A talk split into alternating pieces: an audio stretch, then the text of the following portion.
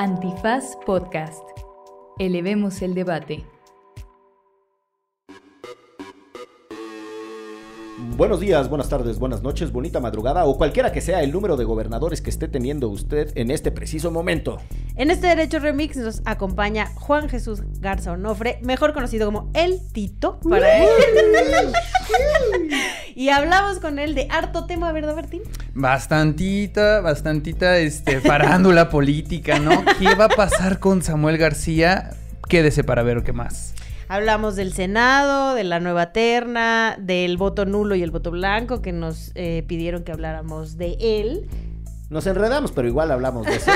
y al final tuvimos una extraordinaria recomendiza, pero sobre todo mucha información, muchas risas. En este mundo loco hay pocas cosas tan bonitas como este podcast que nos ayudan a producir, que se llama... ¿Derecho? Remix. Derecho Remix. Con Miguel Pulido, Ixchel Cisnero Soltero, Martín Parra y los regaños de Clara Sofía. Derecho Remix.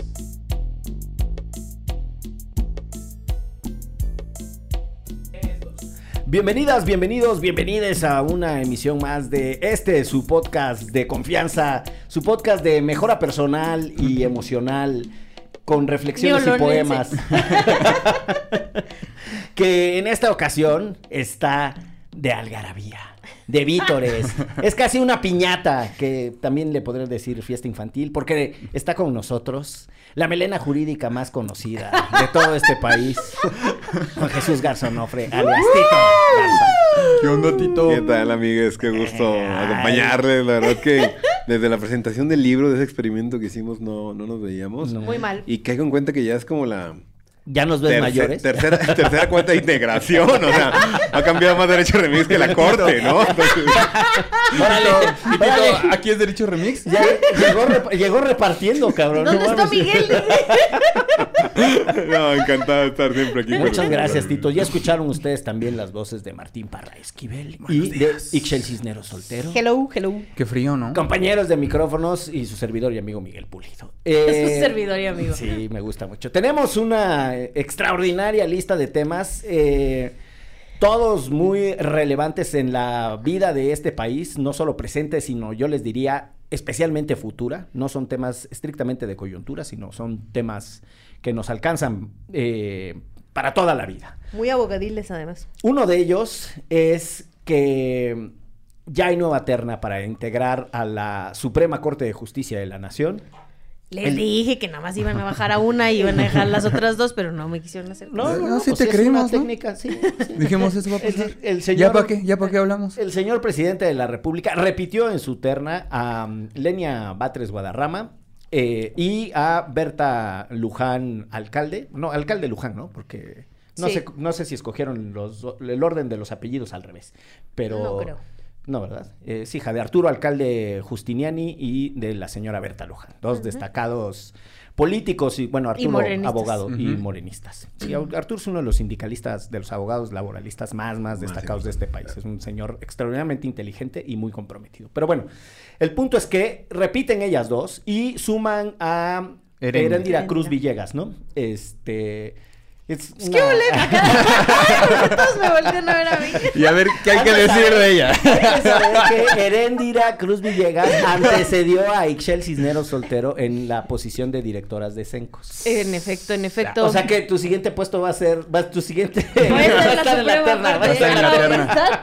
Sí me dijeron, me dijeron en Twitter, deberías de estar tú y yo. mm, Tendría que ser abogada. Empezando por Tendría ahí. que tener más de 35 años, que no los tengo. Hay una que es abogada y que también está ahí, entonces. No estuvo abogada y A lo ahí, mejor y sí me- Yo creo que sí pasa, sí Sí, transita. pues sí está, sí está el, el- Hice la maestría en políticas públicas, a lo mejor Ah, con eso ya, ya, Ya con pega. eso, además que Chicle pega. Pero además sí titulada, ¿no? No, Exacto. Ah, yo sí titulé. Es más, mi, te- mi tesis la publicaron verla. en el Universal. ¿Ah, sí? sí, sí, sí. ¿Lo tienes enmarcado en el refri? Órale. No, pero pero debería, fíjate. La tesis Porque estoy muy orgullosa de Tú tienes tu tesis colgada en el refri, Claro la de sí. doctorado. Ah, Por lo menos la portada ahí, la foto. O en la casa de tus papás, ahí siento que puede ser. Mm, No, pero pues la tesis no, no, no se enmarca. No, no se Ay, colga, es que no sí, se El ¿no? título. El título o la El tesis. título, No, sí. no, pero estaría lindo la tesis bonito, así bien kitsch, pensado, ¿no? sí, Que te la sí, cuelgues aquí de, collar. como rapero. collar, como rapero. ¿Qué traes ahí? No, no, la la, tesis. la otra vez vi que hay una, hay una empresa que te la hace bufanda. O sea, te pone No. toda la tesis así tal. A ver si citaste bien ¿no? y saca la bufanda. Ah, sí, sí, sí. Exacto, esa sería linda. Esa, esa sí, sí la busco. Y, pero- Órale. Esa sí la- y, la- y las notas al pie vienen eh, Ah, tipo Harvard. o- Buena pregunta. te hacen cambiar la APA, ¿no? Porque Pues bueno, el presidente mandó una segunda terna. Si ustedes no saben cómo funciona la designación de las personas que integran la Suprema Corte de Justicia, es de la siguiente manera. El presidente envía una terna por mayoría calificada. El Senado de la República tiene que escoger a una de esas tres personas. Si no se aprueba o no se ponen de acuerdo con ninguna de esas personas, porque pueden rechazar incluso la terna de saque, no, no necesariamente tienen que entrar a discusión, pero entraron a discusión, no se pusieron de acuerdo y lo que está previsto es que el presidente envía una segunda terna. Si no se ponen de acuerdo o la encontraran ilegal o de no integración adecuada, entonces la podrían rechazar y entonces el presidente ahora sí puede nombrar a quien se le pegue su regalada gana. Pero literal. Y ya sabemos que el presidente es capaz de nombrar a Juanito nomás por chingar, ¿no? O sea, entonces, eh, la primera cosa que yo diría es, el proceso tiene sentido en lógica de equilibrios, debates, contrastaciones, no, no alcanza ni a ser presidencialista ni parlamentarista Claro, del todo, sí. pero bueno, no, no es tan malo en condiciones políticas convencionales. No sé qué opines. No, totalmente de acuerdo. Además, creo que es un procedimiento que había medianamente funcionado desde el 94 hasta, yo sí creo que hay una fractura, hasta la designación de Medina Mora, ¿no? Cuando. Medina Mora eh, lo nombra Peña Nieto, que Medina Mora estaba de embajador o de cómo. Estaba de embajador en Embajador, Washington. sí. Ahí ya empezó la discusión si eso significaba que estaba en México, tienes que tener ciertos años en México, si era una persona con buenas características morales, ta, ta, ta. Ya a partir de ahí empezó a ponerse muy endeble y lo que vimos ya eh, después de que acabó el sexenio de Peña Nieto, pues sí fue una cosa que nunca habíamos visto, con el caso Esquivel, con el caso también, pues de esta, eh, pues de esta cercanía ya más bien eh, que no te habla de personas que sean con una trayectoria. Ojo, ahora, ahora lo pensamos en la mañana. Eh, en este sexenio es el único presidente desde el 94 que no ha nombrado juezas o jueces de carrera judicial. O sea, solamente tanto eh, Juan Luis González Alcántara, que era más bien local, pero Sí, del federales. Tribunal Superior de Justicia. Esquivel lo mismo, pero federales que esa era la tradición, personas que tuvieran toda la vida, como llegó así eh, Norma Piña, Pérez Dayán, Aguilar, Pardo. En este sexenio no ha habido nadie Se, se las campechaneaban, ¿no? Ponían Exacto. uno y uno más o menos, Exacto. ¿no? Uno más político y uno- ajá, sí, Totalmente. Uno para ti, uno Sí, para mí. del SAT, siempre, eh, eh, este, Gutiérrez, Sí, Margarita Gutiérrez también. Y también Lainez venía de la Procuraduría Fiscal. Exacto. Entonces, este, no, este, este, este- este- este sexenio no, y, y hay que decir, la, la, la comparecencia de la primera terna, pues fue espectacular, ¿no? Este sí Sí fue. era pa' chillar, ¿no? No, sí, sí hizo ver a, pues, la consejera jurídica en particular, María Esther Ríos, sí hizo ver Cortitita, además, ¿no? Estadista, Celia Maya. Ahí dices, wow. O sea, también, también Batres, cuando dice que la constitución norteamericana No está escrita. No está escrita, pues dices, caray, o sea. Sí, sí, la que se supone que no está escrita, que es la de Inglaterra, Inglaterra. sí está escrita. O sea, Sí, o sea, es medio raro, ¿no? O sea, si hay un referente escrito, lo que pasa es que no es una constitución en el sentido clásico que nosotros la conocemos, pero bueno. Pero sí estaba medio piñata ya, decían lo que fuera, ¿no? Sí, no, eh, y en ese sentido Berta hizo, hizo muy buen papel, pero también la vara estaba bien baja, ¿no? O sea, y ejo, le fue muy bien en los votos, le faltaron poquitos, pero pues eso no asegura absolutamente nada. Sí, yo creo que le faltaron votos por falta de disciplina de partido, o sea, que, que no tendría por qué haberla pagado. Yo también creo que de Si las... Monreal hubiera llegado antes, las cosas hubieran sido Totalmente distintas. Tantas cosas habrían sido distintas si Monreal y ya pon, agregue usted algo.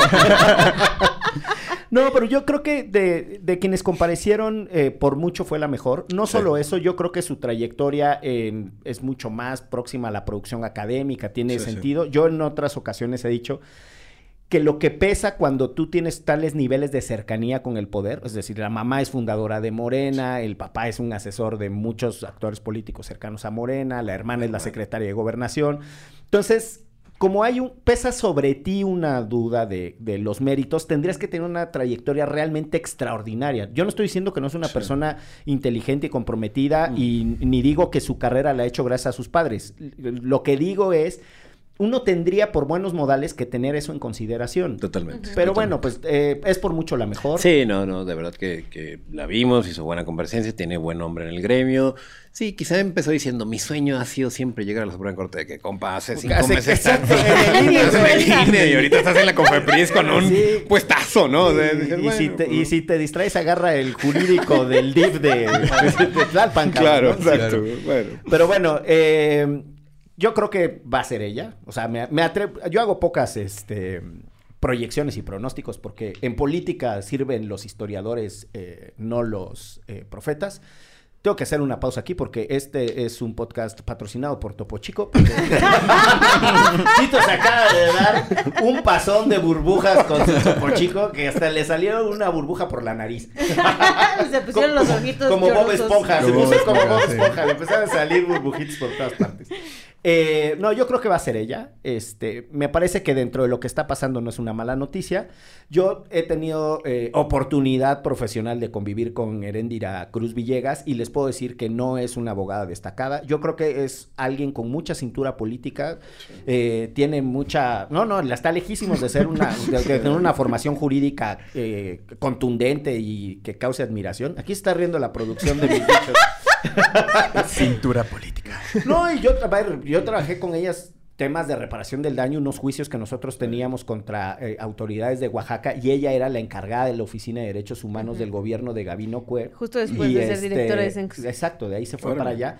Y la verdad es que en términos políticos logra acuerdos, saca cosas. Después fue a la CNDH, estuvo también, o sea, le entró al tema de, de Nochistlán. eh, o sea, como Hizo que... no se llevaron al bote a quienes escalaron la estela de luz hace poco. Sí, o sea, es una, no, es un, lo digo en serio, es una operadora política y tal. Para mí, eso no le da ni los méritos ni las credenciales para ser una candidata a la Suprema Corte. Y pues ya, ahí estará. eh, hagan sus apuestas. eh, ¿Quién va a quedar? Yo digo que de esa terna los Pumas pasan a la final. Ay, Dios te oiga, Dios te oiga. Yo... De esa terna, de esa terna a la final me gusta Pumas otra- Atlético San Luis. Esa otra terna me pone más nerviosa. Eh, pero bueno, ahí está el tema de la, de la terna de la, de la corte. Eh, Oye, ¿tú sabías que Martín le va a las chivas? no, Sí, me estoy enterando en este momento. O sea, sí había oído que era Chiva hermano, igual que Quique, otro colega aquí en la oficina también. ¿Quién, quién, quién? Ah, Kike, Kike, sí. No, ¿Mandé? no, no. Sí, sí es Chiva hermano. Sí. Sí. Tenemos dos chivas hermanos Diosito y un lindo. tigre aquí enfrente, Dios mío. Dos tigres, porque Dos tigres. nuestro Dos. señor productor también le va a las Amazonas. Y como le va a las. Amazonas, le dedica una parte de su afición al A los Tigres señores. varonil. Al. Tigre. Ahora hay que decirle a los equipos Tigres varonil. No, yo le voy al Pumas varonil. ¿Por qué, ¿Por qué chingados dices Pumas femenil? Pues no. Entonces ahora vamos a decir al Pumas. Vi el partido de Pumas varonil. Híjole, qué fuerte. Yo no lo vi, tengo que decirlo, porque cuando lo veo pierden. Entonces, Ya no lo veas nunca, manito. no. Bueno, te debo- Justo el del jueves no lo vi y perdieron. Digo, el, jue- el del jueves lo vi y perdieron y dije, no lo voy a ver. Hasta que me dieron las buenas noticias. Ya me confundí, pero bueno. O sea, ¿cuál viste y cuál no viste? No vi, vi el, ajá, vi el que perdieron, no Ah. vi el que ganaron. Y el anterior, en donde ganaron. Y pues nada, le Ojalá- debo, le debo una cena. Ojalá me, y debe, se, me debe una cena además. ojalá y se vaya Por la luz ahí por tu rumbo. Por necio. Eh, pues muy bien, el otro tema que tenemos en la escaleta es eh, una petición a un usuario. Déjenos sus temas, por cierto, aprovecho para hacer una eh, invitación muy, eh, muy encarecida, muy sentida, para que nos dejen temas para comentar. Puede ser en las redes sociales o puede ser en el Spotify o en donde sea que escuchen Derecho Remix, siempre y cuando les permita dejar comentarios. No vayan a pintar su computadora. Todo drástico. Chin, chin. Clara chiste. está ya así Ven, ven, aquí está el micrófono. Clara, ven. Ven, puedes decir lo que quieras. Pero bueno, el siguiente tema es ¿cuáles son los efectos del voto nulo y del voto blanco en México. El voto nulo yo entendería que es deliberadamente cancelar, o sea, hacer algo que no permite Votar por dos candidatos de diferente coalición. tachar a lo loco, ¿no? Tachar a lo de, loco. Ya que los tengo juntos, Ujú. chinguen a su madre, ¿no? Había una, Ándale, foto, que, sí. había Claro. una foto que circuló así. Sí, sí, sí. Ahorita que los tengo sentados aquí enfrente de mí. Les voy a contar una, una historia, este, no sé cómo contarla porque involucra a una ex, pero pues entonces no hay de otra. Ah, ya, aquí ya, ya más bien ya es Vamos a hacer esa, sí, ¿no? Pero entonces- La nueva cápsula. Eh, le mando un Las saludo. Ex de Miguel. Las ex de Miguel. Tú, no, no, a no. Laura Sales Sánchez. Este. Ah, yo entonces- también. alias. Sí. Alias. Alias, Alias Lau. Alias las salsas, alias la alias Lau, salsa, la Lau. que fue funcionaria de casilla y entonces estaban peleando por el voto de, del conteo de los votos. Y entonces en, en una boleta le habían puesto sobre el PRI pinches ratas, ¿no? Y entonces el güey decía, claramente es un voto crítico, pero es un voto. No mames. Entonces nada. ¿Se lo dieron? Yo se lo hubiera ya dado, se lo nomás. hubiera dado, sí. Ya no, ya no supe qué pasó, pero eso, cuando fue funcionario de casilla me lo contó. Este, pero bueno, eh, ¿cuáles son los efectos del voto nulo y del voto en blanco en este país? Pues, pues nada, ¿no? Yo, ajá, yo, yo he votado Cero. nulo, pero más bien porque de plano no me convencen las opciones y si he puesto ¿Votar chingue o tu no madre todos. Tú eres de esos. de- Yo ¿Tú soy eres de de esas? esas, yo soy de esas, yo soy de esas. Pero yo supongo que la pregunta tiene No, pero un sí, contexto, ¿no? Decía además que si le ayudábamos con el contexto de otros países donde sí significara algo, ¿no? O que incluso países donde es obligatorio ir a votar, ¿no? O sea que esto también pues hace una diferencia como, en- tal. En Chile y en Argentina, que es el voto es obligatorio. Exacto. Eh, ¿Qué tiene? Eh, Son los umbrales, ¿no? Yo creo que es una de las cosas más importantes. O sea, necesitas tener cierto número de votos y una proporción de votos válidos frente a votos nulos para que quede claro que te eligieron a ti. Si no hay, Vámonos a o la sea, que es decir, tienes que romper cierto margen de abstención. Claro. Si no rompes el margen de abstención, ya tienes un problema. Roto el margen de abstención, la proporción entre votos válidos y votos nulos eh, tiene que ser eh, de, con cierto número, tiene que pasar cierto umbral para que tenga validez la elección. Eh, y ya, pues no sé. Sí, no, en México, en México no sirve más que un acto de protesta civil, eh, pero no, y en otros países también muchas hay correlación entre el financiamiento, si los nulos son más, eh, parece que les rebajan prerrogativas, pero, pero la verdad que... que- Ah, era lo que Sí. traía Como moto. Chincual, este muchacho de Jalisco cuyo nombre nadie conoce. No. Este, Olviden, olviden lo que dije. Nadie lo conoce, pero lo acabo de decir. Claro. Así que Clara se lava Y la Clara, boca. Clara sí. se lava la boca con jabón, se persina tres veces y dice Su Majestad Pedro. Ay. No, de pie. De Don- pie, todos de pie. Todos de pie. Don Peter. Don Pedro Kumamoto entra a la conversación. pero si no era sin voto no hay financiamiento, una Sí, cosa así, ¿no? así. Sin voto no hay dinero, sí, pero, pero, sí hay, tampoco ¿no? pasó, ¿no? Sí, Era no. una iniciativa que no llegó. Ahora, Se fue por otro lado, claro, o sea, se fue al final sí con se votos fue, a válidos. se fue a Morena. Ah, no, pues No. Meme, momazo. Momento. Ah, se fue en alianza, perdón. Disculpa, fue en alianza. Sigue, Pero se sigue- entendió, se entendió. Sigue estando en futuro, pero fue Ay, en Dios alianza. mío. No, este, creo que, creo que hay una Va a parte recibir un zape nada interesante respecto a distinguir que hay una convicción de participar en el proceso electoral, pero que las ofertas que te está dando eh, No, te, El, el- no te representan. el menú no te representan y lejos de eso te irritan. Entonces, vamos, creo que pu- puede ser interesante como una de esas medidas suaves para mejorar las alternativas que estamos teniendo. Como en su momento se pensaba que iban a ser las candidaturas independientes. Mm. Pero como te ponen esas- el doctor Simi, ¿no? Entonces... Exacto, sí, o a Verástegui, ¿no? O sea, como de esas, candi- de esas medidas... O al bronco. O al bronco. Cof, cof. De esas- de esas medidas suaves que, que, Sí. que en la teoría de la ciencia política tienen algún efecto y después terminan siendo un desastre. ¿no? Sí, no. Sí, no, no. O sea, es atractivo, ¿no? O sea, votar en nulo, ir y hacer el, el performance del voto y demás tal, pero en la práctica no, no tiene ninguna validez. No, yo tuve mi época de anulista. eh, Creo que ahora tiene más sentido no ir y ya está. O sea, si no te convencen las Claro. opciones, no, a mí hay algunas que no me convencen, pero de una manera pragmática puedes votar segundo lugar, tener un congreso plural, bla, bla, bla, güey, ¿no? Pero, pero es un tema difícil porque un congreso plural es lo que tenemos en Nuevo León y así no está yendo ahorita. Entonces, Ya, ya vamos a hablar de eso. gobernador. Piénsenlo bien. así, nada más. Sí. Ya vamos para Ya allá. No, yo nada más para también decir que, o sea, hay otro tema que es, eh, si no llegas a los umbrales y se tienen que repetir las elecciones, pues también te estás autocastigando porque estás haciendo que el proceso electoral sea todavía más caro. Entonces, Pues, ¿cuáles son los incentivos para el, ¿no? el conjunto Pero de y actores también la segunda vuelta.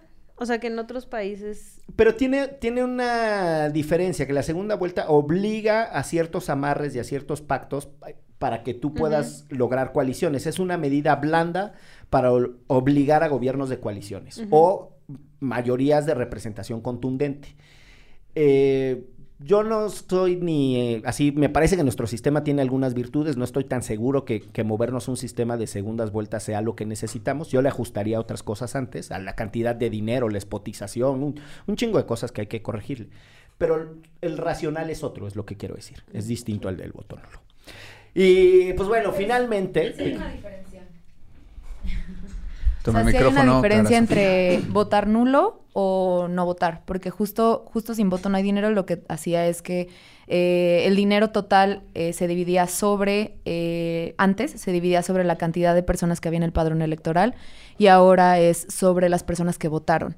Entonces, si tú votas, eh, sea nulo o no, entonces, o sea, sea nulo o sea por un partido, entonces tú lo que estás haciendo es que te cuenten también a ti como una persona de la parte del que se, este, se divide ese dinero. Pero si tú no votas, este, entonces no pasa nada, no, no cuentas para ese dinero, pues, para esa división.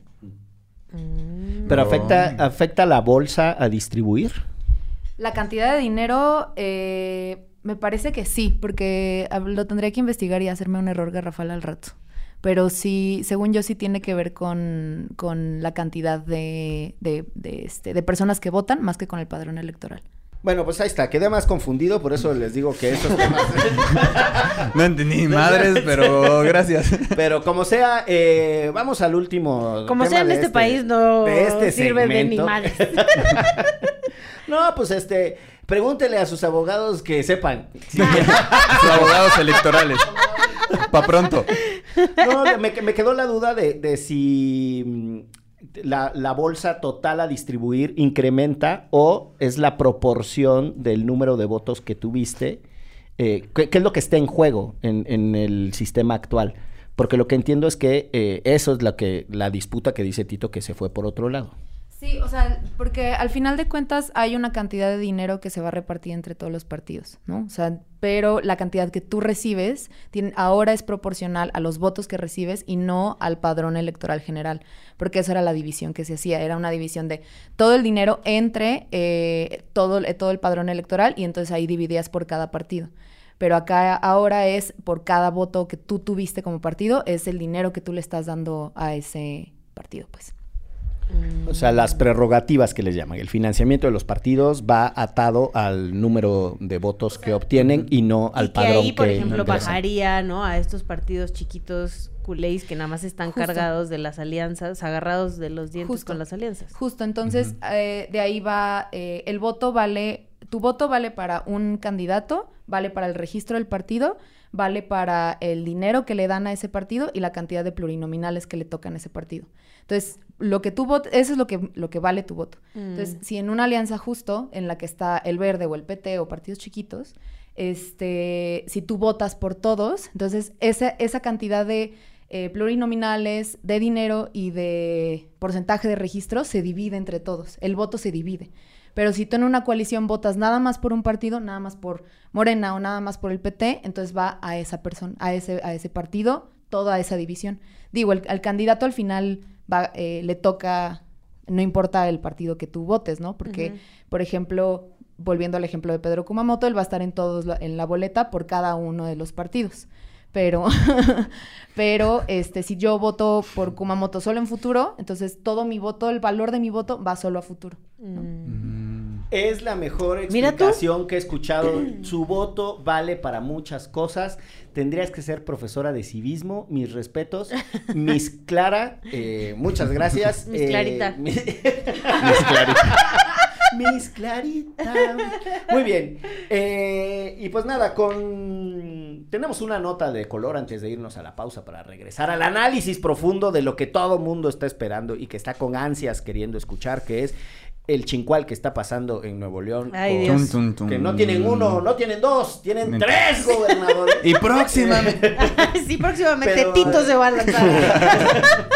Pero nada, una, una nota de color y es que eh, hay un anuncio de que el salario mínimo volverá a subir el próximo año un 20%. Me parece que se rompió el mito neoliberal de que si subías el salario mínimo se causaba inflación. También se rompió el mito de que subir el salario mínimo no tenía ningún efecto en la vida de las personas. Pero Y- que además, o sea, enseñaron con ese mito a generaciones completas en el ITAM que pasaron por años y años y años los profesores, o sea, varios compañeros que conozco de ahí, se los decían, sí, checa uno de ellos, se los decían abiertamente, ¿no? O sea, que era imposible porque entonces la inflación se iba a disparar y no sé qué. Y ves las gráficas y la verdad es que justo sacó Gatitos contra la Desigualdad una de cómo no... Saludo a Máximo Jaramillo. Salud, Salud. muchos saludos. Salud. Que no solo, o sea, eh, eh, en picada totalmente y como los otros países, o sea, ahorita estamos más o menos, este, bueno, repuntando y llegando a lo que otros países lo tenían contemplado, pero porque hubo una época en la que aquí nos fuimos, nos fuimos, nos fuimos, nos fuimos para O abajo. sea, la, la pérdida de capacidad adquisitiva De salario comprar mínimo con lo del que te pagaban. 82 hasta el 2018 solo fue en descenso. Claro. Eh, se mantuvo... tuvo- Madres, tu- toda tuvo mi vida, güey. sí, Toda mi vida laboral. y con esto me voy a pensionar. Tuvo una, tuvo una meseta por ahí del 2010, entre- o sea, una meseta significa que se quedó más o menos plano, y el repunte que nos está llevando, todavía no logramos, pero nos está llevando a la capacidad adquisitiva más o menos de 1982, que es cuando empezó el desastre. Exacto. Y en eso hay que decirlo con todas sus letras, el señor presidente tiene toda su hocicote lleno de Bien. puritita razón cuando dice que el periodo neoliberal, es decir, desde la Madrid para acá, empobreció a la clase trabajadora. Claro, ¿no? Y que no solo aumentó el salario de los trabajos formales, sino también salió una gráfica También de en los donde... dealers. Ajá, de los Porque cuando yo participo, Miguel. Porque siempre así... En ese mercado participo. En ese mercado participo, de los que venden cositas por ahí, en las cafeterías. No, también el, el quintil, el, el salario laboral del quintil más pobre aumentó el 56% durante el sexenio de, de Andrés Manuel, ¿no? Entonces, eso también es algo bastante aplaudible. Y pues nada. Felicidades, Mexas. Yo, yo la, la última cosa que diría de ese tema es que salió de las cuevas y del ostracismo una institución que es la Comisión Nacional del Salario Mínimo, la Mm. CONASAMI, que nadie sabe ni que existía No, bueno, y tal, yo- y que tenía a un vejete Primeras noticias. ahí eh, anquilosado y ahí metido en esa institución y que por años supuestamente representaba al sector laboral, sector productivo, a los trabajadores y que no permitía que hubiera los aumentos del salario mínimo. Y ahora está un de presidente un destacado y joven economista, si mal no estoy, es Luis Munguía, que me parece que es una persona que ha refrescado la perspectiva de, de lo que tenemos. Si les parece, vamos a una pausa y regresamos ahora sí a tratar de desentrañar el berenjenal en el que nos ha metido Samuel García en esto que es... Derecho, Remix. ¿Te apasiona el universo? ¿Quieres enterarte de los estudios más recientes? ¿Quieres conocer a las personas que dedican su vida a la astrofísica? Entonces, estás en el lugar adecuado. Tras los fotones, un podcast de astronomía con Jorge Fuentes Fernández y Diego López Cámara Ramírez, en colaboración con Antifaz.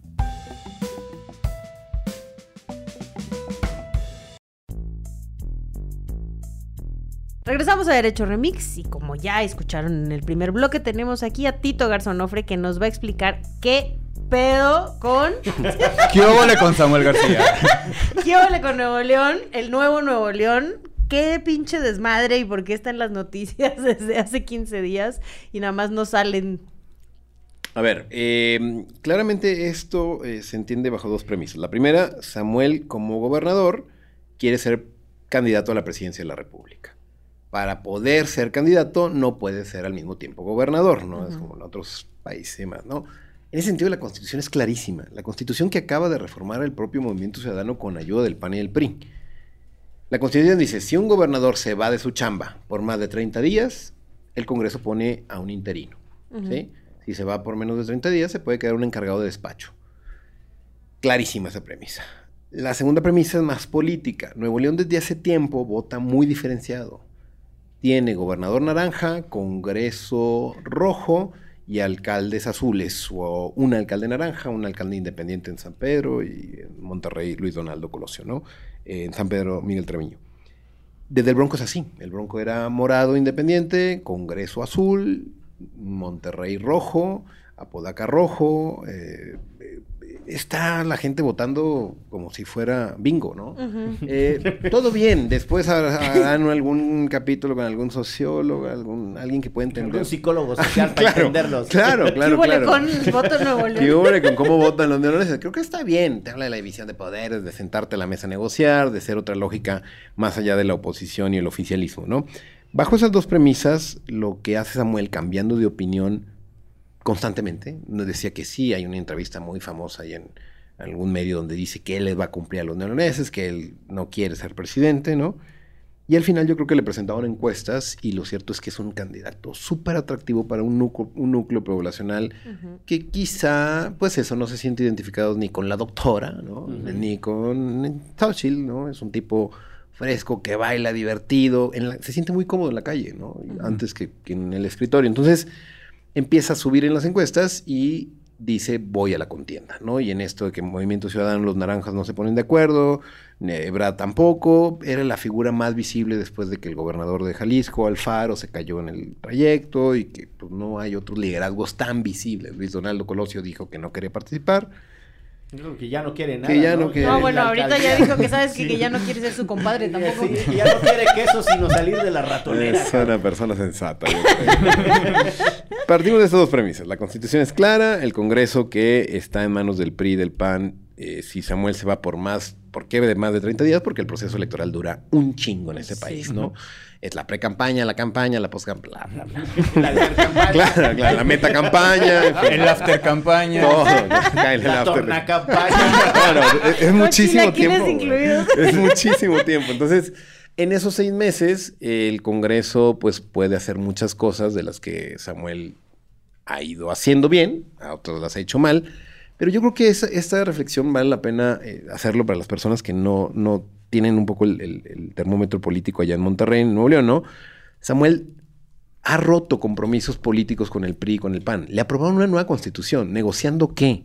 El derecho a la vida al PAN, ¿saben? O sea, eso, eso es increíble que, Chale. que- que Samuel lo ha negociado. Y al PRI ofreciéndole la fiscalía, ¿no? Que la fiscalía se echa para atrás porque el PRI, el propone a quien era su adversario en la gobernatura, Adrián de la Garza. Adrián de la Garza. Exacto. Lo baja la contienda y ahorita no tenemos fiscal. Eso está muy cabrón. Y a partir de ahí ya Samuel García empieza a hacer pues luchas de poder muy fuerte, o sea, chicanadas, eh, cambian diputados de colores, hay el transfugismo, tal, tal, hasta llegar a eso donde ya eh, presupuesto no le da a los alcaldes que sean rojos o azules, sino a eh, Monterrey o a uno que se cambió, que es, en Santa Catarina, que ganó con el PAN y ahora es naranja, ¿no? Entonces empieza a ponerse el ambiente muy, muy, muy, muy ríspido, se pone a polarización entre Samuel y los, el PRI y el PAN, y en ese sentido, cuando dicen, Samuel, me voy, pues el PRI y el PAN dicen, aquí te la cobramos, cabrón, ¿no? Y aquí te la cobramos poniendo nada más y nada menos que al presidente del Tribunal Superior de Justicia del esa- Estado. una la primera designación, esa fue, yo creo que una pifia política y, un, y una decir, oye, pues si, si tú eres marrano, nosotros somos más. Coche, marrano y medio. ¿no? Bienvenido No, no, al cochinero. Mira, justo llamas la atención sobre una cosa que me parece extraordinaria. Aquí lo comentamos, porque el inicio de ese proceso, que es cuando Samuel anuncia que va a necesitar una licencia, empieza mandando un escrito en donde Sí. él mismo se abroga la, la, Sí. la posibilidad eh, de elegir a quien se va a quedar todo el periodo. Total. Entonces, el escrito de solicitud de licencia ya va mal, ¿no? Va Va, hecho mal. con las patas. Y entonces... Nada más como, el- como dato, Miguel, el escrito lo van a dejar por la mañana a las 8, casi casi lo avientan. O sea, eso pasó eh, a- al chismecillo. o sea, Por abajo de la No es que formalmente "Corre". no, mandó al consejero jurídico, una cosa así, lo pasa, le ponen firme, tan. Y ese, ese escrito nos agarró a todos por sorpresa. No solamente que, que abroga y él dice, se va a quedar los seis meses un subordinado, sino también que alega un artículo que no es. O sea, una chicanada así. ¿Por qué haciendo esto? O sea, yo creo, porque lo que quería era que se lo impugnaran. Lo que se lo quería era que se lo rechazaran, está mal, nos vamos a tribunales y en tribunales la gano fácil. Y aquí gano tiempo y aquí se plancha, pero pues se encontró con marrano y medio, como dices, ¿no? Sí, no, Sí. o sea, hay que ser puercos, hay que ser puercos, pero no trompudos, cabrón. Exacto. Pero justo eh, el Congreso entonces le contesta con esto que ya estás describiendo y ahí empieza esta lógica de utilizar cuanto recurso judicial tengas a la mano. Todo. O sea, ahí empieza todo este proceso Claro. que ha generado extraordinaria confusión. Para lo- utilizar lo legal para lo político. ¿no? Claro, y justo viene un poco de la mano del- de, de este texto que hiciste para la revista Nexos, que lo leí y la verdad está Gato bastante... Pardo, por favor. Eh, También. whatever. También.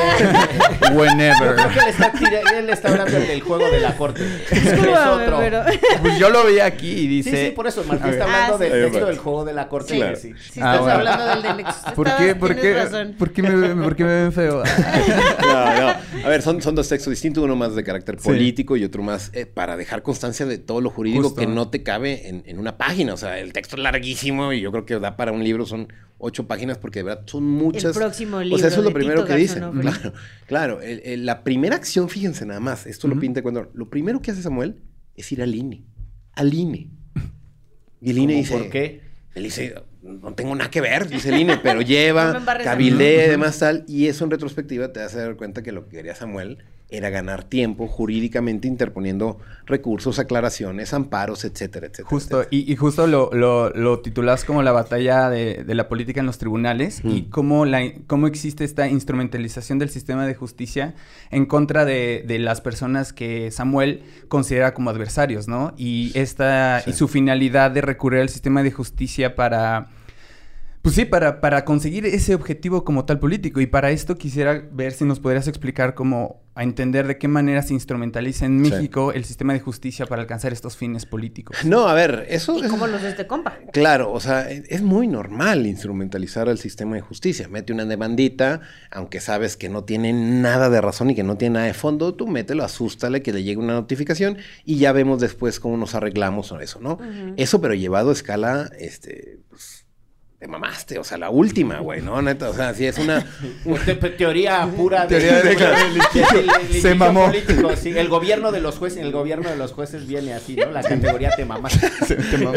es que sí, es que lo, lo llevó al extremo. O sea, sabiendo que hace algo mal, espero que me lo rechacen para que pueda impugnarlo. Sabiendo que enfrente no tiene a juristas, no tiene a gente muy digna, digamos, estos dicen, ah, órale, te vas a ir a la mala, nosotros nos vamos a ir a la peor, designando a el presidente del Tribunal Superior de Justicia, que claramente eso es una afrenta a la división de poderes, va en contra de lo que dice la propia Constitución y en ese sentido va a hacer un choque de trenes donde se interponen dos controversias constitucionales ante la Suprema Corte y al mismo tiempo un recurso en el Tribunal Electoral de la Sala Superior para poder resolver quién se iba a quedar en el interinato. Entonces ahí ya tenemos INE, dos controversias en Corte y el Tribunal Electoral. Cuatro frentes abiertos que hay que darle seguimiento porque los argumentos son tan variados como este, pues, las pretensiones de cada uno de los actores. Ahora, yo creo que lo coherente por parte del Tribunal Electoral, que Sí. que sí le entró, era lo mismo que el INE. Esta no es mi competencia. El señor, el proceso electoral ya se terminó. Sí. Esto no tiene que ver con si el señor puede o no ser candidato, tiene que ver con quién se va a quedar eh, como lugar. gobernador en claro. su lugar. Entonces, yo creo que es un desastre que la sala superior le haya entrado. Sí, eh, sí, no, yo, yo, yo concuerdo en esa, en esa, en esa idea. Eh, Pero y un más. cabildeo, ¿no? No, Samuel, o sea, Samuel desde hace semanas estaba en sala superior en Carlota Armero y en, y en, y en Suprema Corte. O sea, claramente era una estrategia. O sea, sí, esto, esto de ir a cabildear y tal. Y, ojo, la sala superior son siete y ahorita no están nombrados dos, son cinco. Es mucho más fácil convencer a tres. O sea, de verdad sí se la jugaron la sala superior. Creo que mandan un mensaje de unidad, muy en sintonía con Suprema Corte, etcétera, etcétera.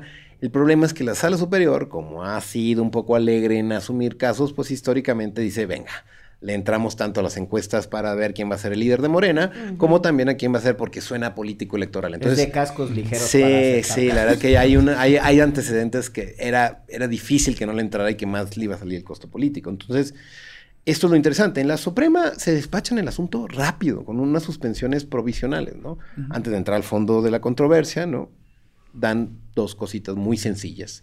La primera dice, bueno, eh, no puede ser nombrado gobernador interino, el presidente del Tribunal Superior. No nos ayudes Sí, ahorita, compadre, sí, hablando sí. de jueces que se meten en política. chingada. No, ni tampoco Samuel García puede nombrar a su sucesor por más de, 60 por más de Más 30 30 días, días. ¿no? Entonces, mata ahí el juego. Listo, una suspensión provisional y ya.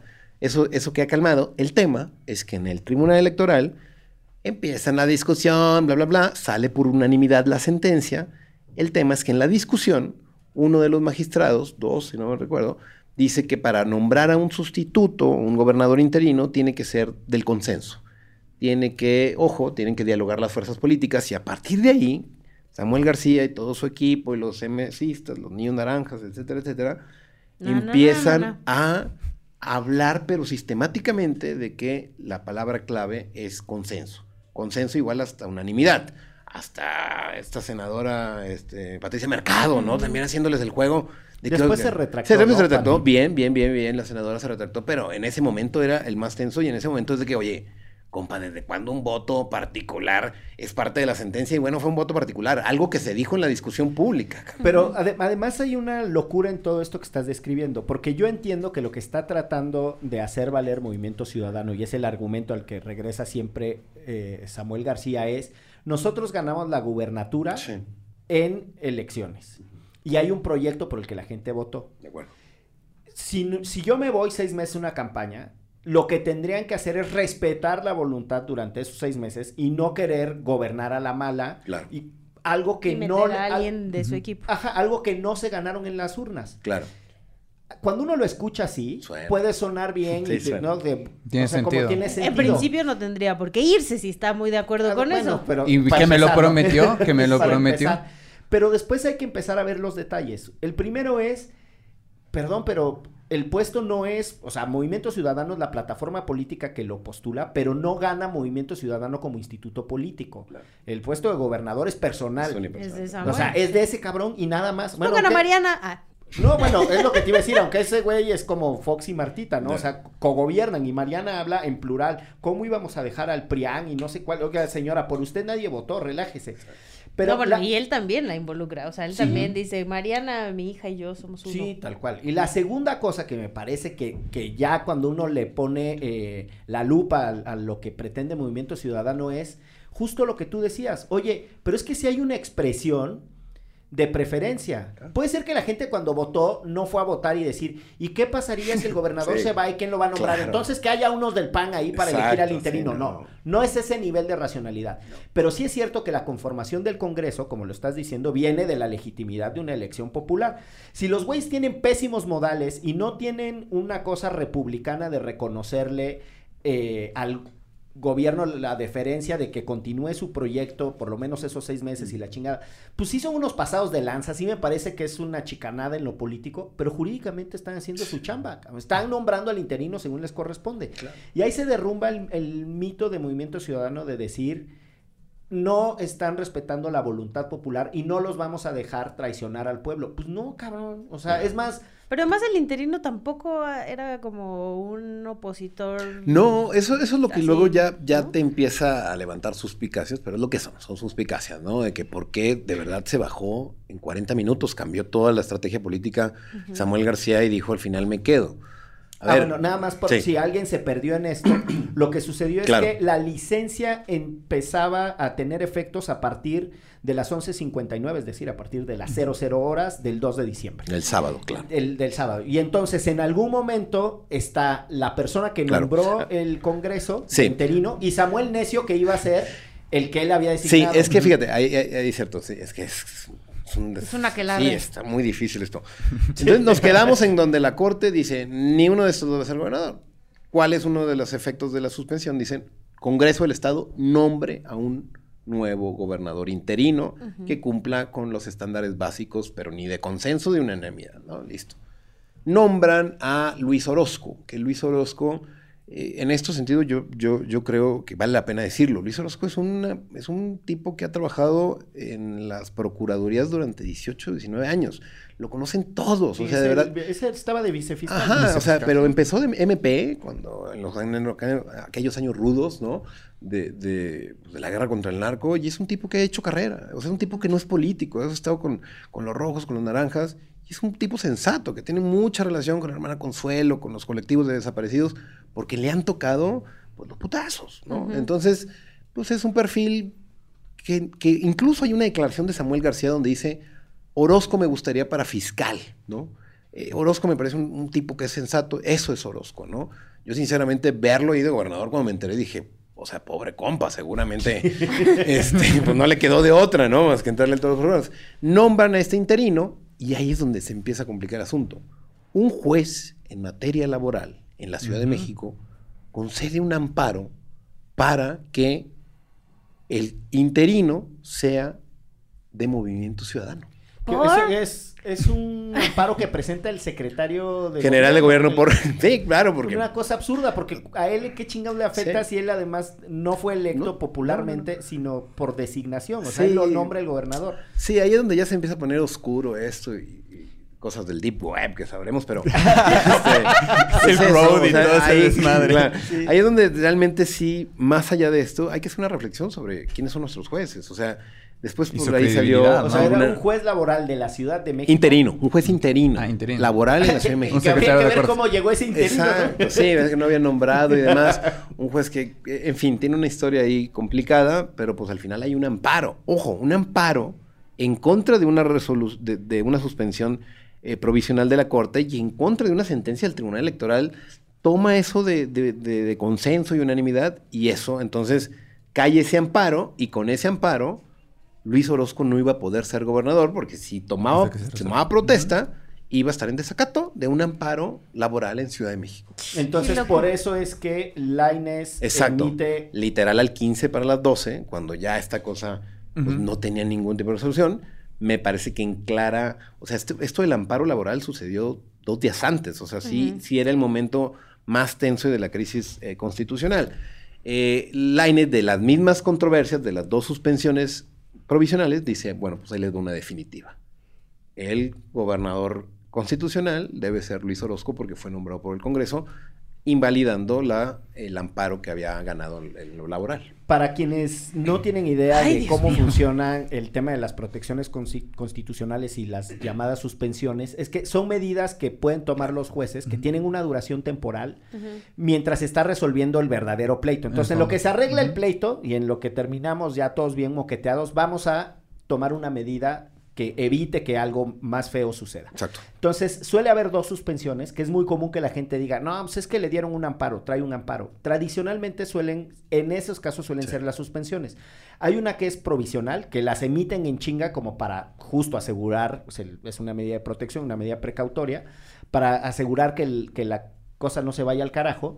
Y la segunda, que es la definitiva, en tanto se resuelve el, El fondo se resuelve el fondo. Todavía no hemos llegado al fondo. Pero déjame agregar una cosa que hace esto de verdad locotrón. Y por eso no tienen uno, no tienen dos, tienen tres gobernadores. Tres presidentes, un camino. Exacto, ya va a ser que siempre. Gobernadores. Pero eh, hay un juicio local. Sí. O sea, hay un juicio en la jurisdicción constitucional local, es Claro. decir, alguien va y se queja, que si mal no estoy es del Congreso. Sí, exacto. Alguien del Congreso va y dice, pues voy a, esto está poco enredado, este, los güeyes de Derecho Remix no tienen que hacer, entonces ahí les Les va voy a para que se meter ponga otro. más pendeja la cosa. Y entonces presentan un- una mm, controversia, controversia constitucional constitucional local. eh, local. Y entonces Samuel alega que él está en, en ese arranque que dice, ni madre, con la suspensión de, eh, eh, de Lainez, Mm. o sea, de la corte, la definitiva, pues ahora sí, Orozco ya va a ser el gobernador y no hay manera, porque una cosa es eh, desacatar al juez este, Claro. laboral, pero la otra es a la corte.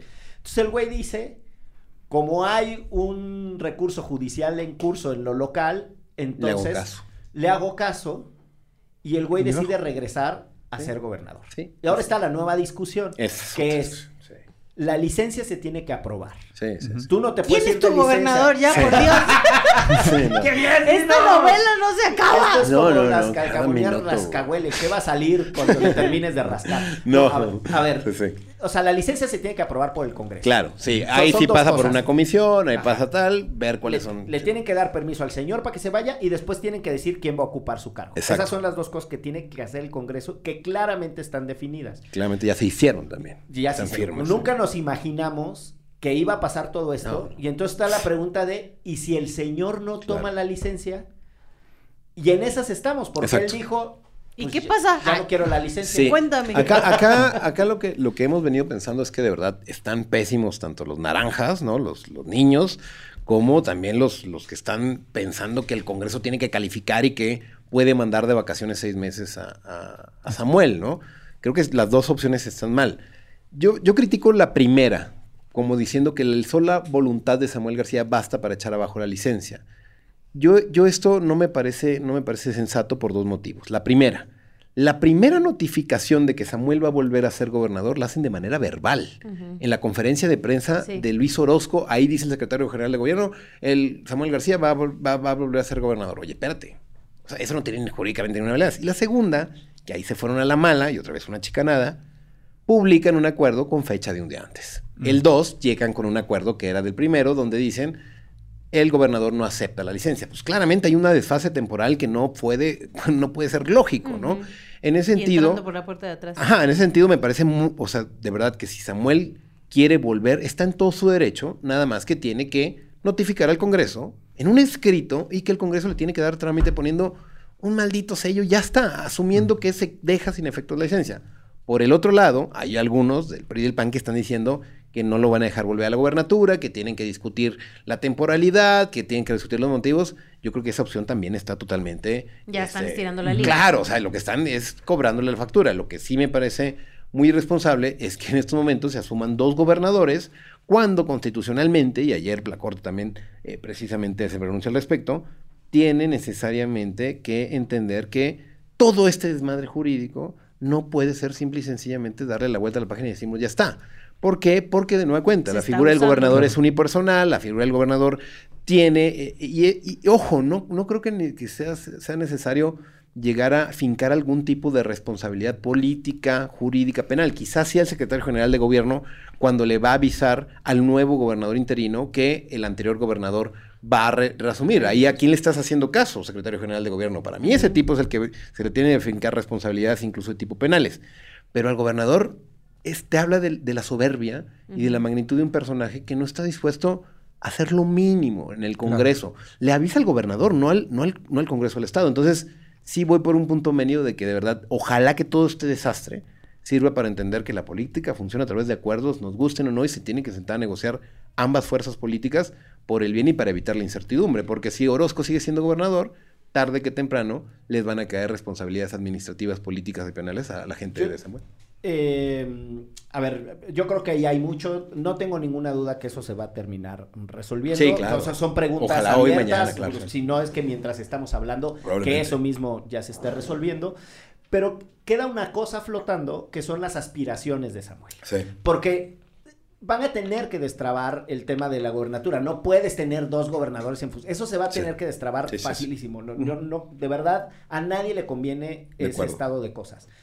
Pero la intervención del presidente de la República en la mañanera diciendo todo esto es porque no le quieren dejar el camino para que él, él El contienda", Samuelito. ¿no? Eh, mezclado con que en algún momento Movimiento Ciudadano va a tener que elegir o no su Claro. candidato. Y Que tienen entonces- hasta febrero. Claro, pero él entonces no va a poder cumplir con el Con el requisito constitucional de haber estado separado de su encargo. Ah, no, él no va a ser. Ay, Hicimos exactamente el mismo gesto. Fíjate que es, es una opción que yo le he estado pensando. O sea, yo creo que también, conociendo el desastre y demás, yo creo que este canijo, no sé si suceda. Yo quiero creer que no. Pero no hay que olvidar cómo llegó el bronco a la boleta. Exacto. O sea, el Tribunal Electoral haciendo unas maromas de- defendiendo derechos políticos electorales lo puede subir y el problema de nueva cuenta va a ser a quién deja en la temporalidad, ¿no? Acá en Nuevo León. Pero yo no descarto que esto todavía... eh, Tenga más. Exacto, o sea... Yo, yo tampoco descarto, y está el caso no. del Bronco, está el caso de Mancera como senador, Claro. está el caso de Velasco como senador, gobernador, senador, gobernador, gobernador, senador. Sí, Sí. Y esposo de Anaí. además. O sea, hay, hay precedentes Sí. judiciales de que no importa lo que diga la Constitución, porque se echan unas interpretaciones de no, el principio pro persona y la ampliación de la esfera Sí, jurídica claro. de hacer votado, y entonces chingue su madre lo que está en la Constitución, que sí se pueda, ¿no? Y yo no descartaría que termine sí. siendo candidato. Claro. De- o sea, creo que está abierta esa puerta. Sí. Yo no sé, pero encuentro que esta reflexión de, de el maltrato que le hace la política al derecho eh, y lo que va a quedar de respeto para el derecho y la judicialización de los casos cuando en realidad la necesitemos es muy fea. A, a mí me gustó muchísimo una reflexión que hiciste al final en tu en, en- en- en el texto en el que ¿El participaste. de Gato Pardo o el, El de del- Nexus, el de Ambos dos ahorita me chin chingale gato. Ah, sí, ya. Ahora sí, dice, Ahora me sí. pasas el resumen. Me pasas el... Sí, sí, sí, enseguida. No, nada más respecto de que, eh, que todo este pinche desmadre, todo, todo este problema es porque no existe como tal una disposición expresa sobre la cual eh, existe un procedimiento para la reincorporación, ¿no? Una vez que se toma una licencia, entonces abre todo este... eh, este ecosistema, por así decirlo, como de interpretaciones y digamos, este, en el mundo de los abogados le llaman chicanadas, ¿no? Entonces me pareció como muy importante. Es así Sí. como vean lo que hace una laguna al pedo en que nos metió, ¿no? Claro, se combina eso, una legislación que nadie estaba pensando, o sea, de que no hay regla expresa. Pues claramente no hay regla expresa para todo, ¿no? Estamos Claro. pensando que existe cierta mesura y racionalidad en los actores políticos que no van a cometer esas barbaridades. Entonces, si se conjugan las dos cosas, tenemos un escenario como el de Nuevo León, que por cierto acaban de notificar que el Congreso ya permitió a Samuel García ser gobernador porque ya le entregó el papelito, ya le pusieron el Le pusieron el sello. sello y ya. ¡Ta madre! Pero, ah, Pero ¿qué- es que pero aquí no ¿cómo se dio por notificado? Eso acaba de pasar ahorita mientras... Sí, sí, justo. Oye, y pero que el Congreso dice, nos damos por notificados que Claro, no quiso eh, la licencia, pero que sí la quiso, pero ¿y entonces? O sea- ¿Y así? asume el gobernador que realmente utilizó esa licencia, ¿sabes? O sea, Samuel, esos, esos 40 minutos utilizó esa licencia. Entonces ya. el gobierno, el, el Congreso ya simplemente le da el sello y... Es, listo. ok, lo tiene por, o sea, que sí utilizó Claro. la O sea, el otro que fue regresó, gobernador por 40 Pero minutos. no lo del primero de Exacto, diciembre. exacto. Bueno, es- hay un- no Sí. deja de haber una ambigüedad. Sí, no, no, no, está- Necesitaban encontrarle una solución porque a nadie le conviene un vacío de poder o tener la coexistencia de dos gobiernos. O sea, era un desastre. Ni cuando quisieron quitar a Roberto Madrazo de gobernador en Tabasco y que le estaban haciendo juicio político entre Krill y este Rodríguez Prats, que era un panista rabioso y entonces juicio político y no sé cuál y hicieron una crisis que compite con esta. ¿eh? Yo creo que son las dos crisis de gubernaturas más densas que yo recuerde, eh, pero bueno, ya tiene ese, ese privilegio, cabrón. Ahí estamos. Y los tres que le va a acomodar el, los tres que le va a acomodar el Pumas. Pero bueno, vamos a la gustada Ay, sección de la recomendiza. Este yo sé que Martín va a recomendar todos los textos de Garza Onofre en, en todas las plataformas. Toda su bibliografía. exacto, en, en Gato Pardo y en el juego de la corte y en Twitter y, y de Javier Martín. Y de Penguin Random House y de... Este, pero mm, todos los textos de Tito, más que otra cosa. Bueno, para estas épocas decembrinas que ya se viene y para que se luzcan ustedes con una El buena dato canción. coctelero.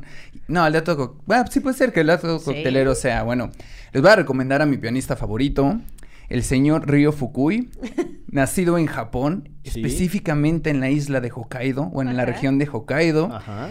Donde tenía un barcillo en Sapporo. Ah, pensé que en Zapopan. En Zapopan. Ah. Sapporo como la chela.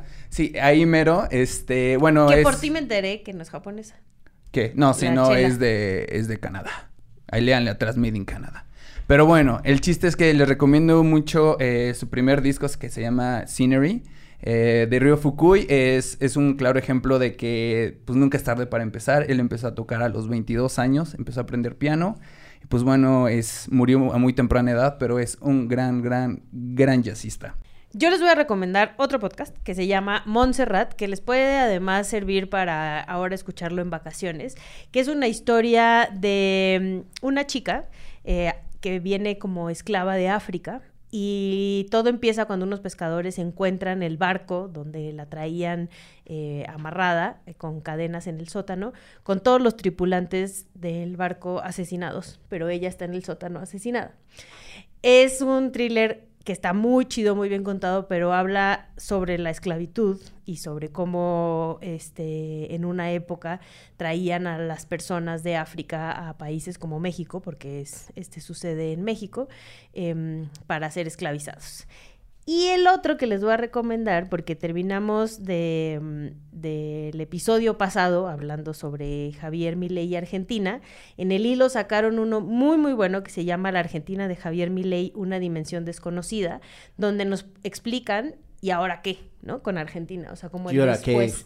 Nosotros hablamos ya sobre cómo estuvo la votación y eso qué significaba, pero el después, ¿qué significa este Javier Milei como presidente de Argentina?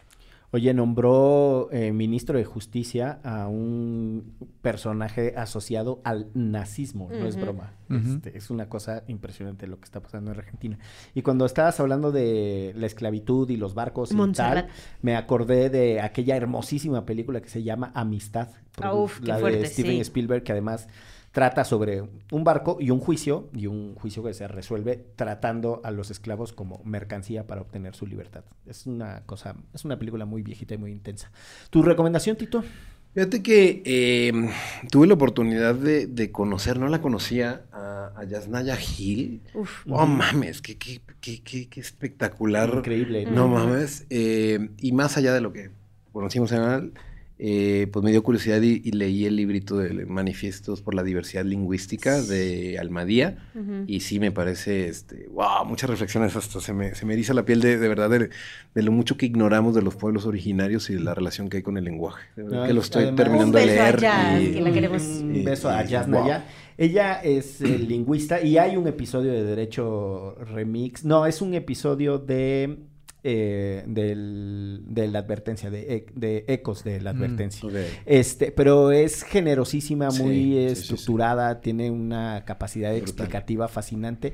Yasna- Yasnaya Elena Gil, este, y en algún tiempo muy tuitera, pero Sí. después se le dejaron venir y, y se salió de esa red social. Como una persona sabia y sensata se fue y se puso a escribir Sí, cosas cabrón, fuera de la red. Este, yo les recomiendo la película de Nada más, O- le- es All the- Elena es Aguilar Gil. Agu- Digo, para Aguilar no- Gil, ok. Este, gracias por la corrección.